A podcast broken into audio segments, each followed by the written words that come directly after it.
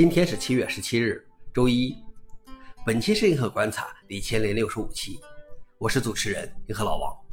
今天观察如下：第一条，开源硬件公司正在向封闭转变。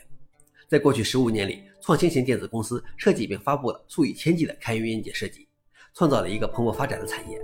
他们还集体创作并签署了开源硬件定义，为这些产品给出了明确的定义和标准。然而，最近一些开源硬件公司要么封闭源代码。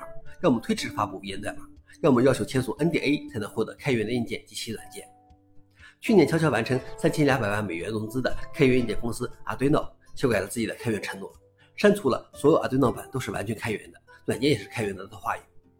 Sparkfun 采用了闭源固件，需要 NDA 才能查看其代码，并申请撤销其销售的一款产品的开源硬件认证。开源 3D 打印公司 Prosa 以开源名义销售的产品，由于担忧克隆品而一直没有发布相应的源代码。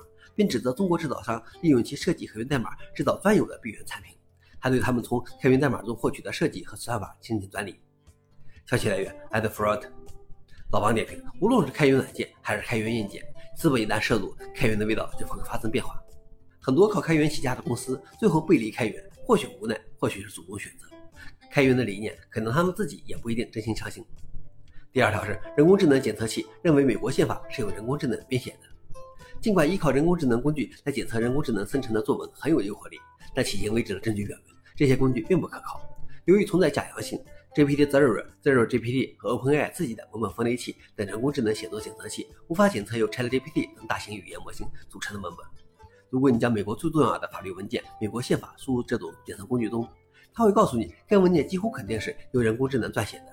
同样的情况也发生在圣经选段中。消息来源：阿斯泰克尼卡。老王点评：简单来说，这些人工智能的模型就是基于这些成立的文本训练而成的，自然无法区别这些事实上由人撰写的文件，而认为这些文本和人工智能生成的非常相近。这篇来源详细介绍了更多细节，感兴趣的话可以看看。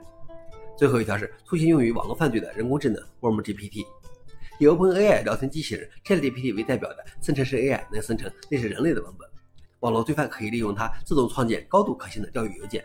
对收件人高度定制，增加攻击的成功率。网络罪犯甚至创建了专门用于恶意目的的工具 Worm GPT。Worm GPT 是基于2021年开发的大模型 GPT-G，它的功能包括无线字符支持、聊天记录保留和代码格式化等。开发者声称，Worm GPT 使用了恶意程序相关的数据进行训练。消息来源：SlashNext。老王点评：要是什么地方对新技术的利用最积极，那要数这些可以用来牟利的非法营域了。以上就是今天的硬核观察。想了解视频的详情。请访问随附链接，谢谢大家，我们明天见。